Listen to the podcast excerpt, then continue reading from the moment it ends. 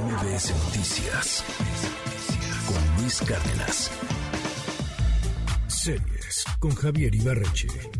Hola Luis, buen día. Em, atención con la serie que voy a recomendar hoy porque el año que viene, estoy seguro, va a tener una presencia fuerte en los Emmys. Es una de las mejores series que ha salido este año y afortunadamente mucha gente le está volteando a ver.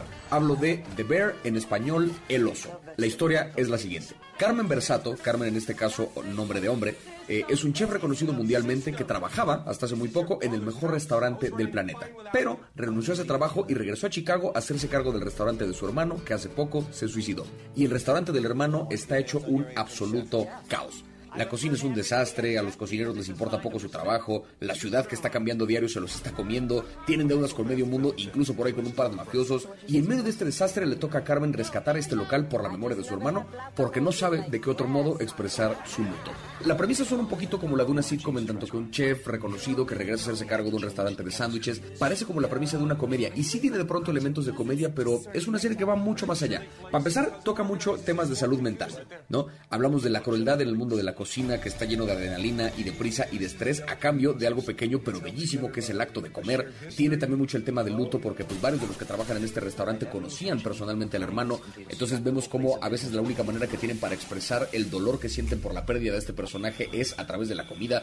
Y es curioso porque dentro de este asunto de cómo nos dibujan el estrés y la adrenalina dentro de una cocina, el movimiento de la cámara es espectacular. La cámara se mueve todo el tiempo, la tienen muy cerca los actores, son tomas muy cerradas como casi claustrofóbicas, el ritmo de la serie es frenético, entre que la cámara la tienen cerca de la cara y hay 10 conversaciones a la vez, te dibujan lo pequeño y caótico que es el espacio y encima te sientes en la cocina. Y muy importante también dentro de esta serie, los personajes. Hay una joven chef que tiene muchas ganas de, de escalar y de ser importante, que la acaban de contratar como para que ayude a rescatar el restaurante, pero también tenemos al mejor amigo del hermano que murió, que es un resentido con el cambio, pero que nos duele ver cómo pierde todo lo que quiere porque pues él estaba acostumbrado a hacer las cosas de una manera. Los personajes chocan todo el tiempo por la naturaleza de, de su carácter y por lo mismo a todos en algún momento los odias y todos en algún momento te roban el corazón. Es una de esas series que no llegan seguido, pero cuando llegan hay que atesorarlas porque qué historia, qué color, qué delicia, todo. Es conmovedora, es chistosa, es estresante, es honesta y encima de todo es corta. Son ocho episodios de alrededor de media hora cada uno, a veces menos, y bien importante, el episodio 7 de la serie. Es un falso plano secuencia que sucede en tiempo real, dura 20 minutos y son los 20 minutos que ocurren antes de abrir el restaurante un día.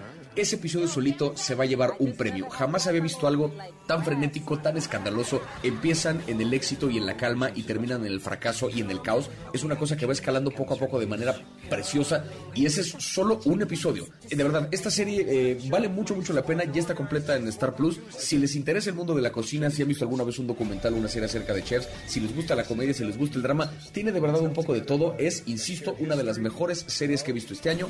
El Oso, completa Star Plus, vale 100% la pena. Eh, me encuentran en todas las redes como arroba Ibarreche Javier, ahí para más recomendaciones de series, de películas, contenido de comedia. Eh, hago un podcast con Netflix que se llama Nada que ver y pues todos los viernes nos vemos por acá eh, para recomendaciones de la serie de la semana.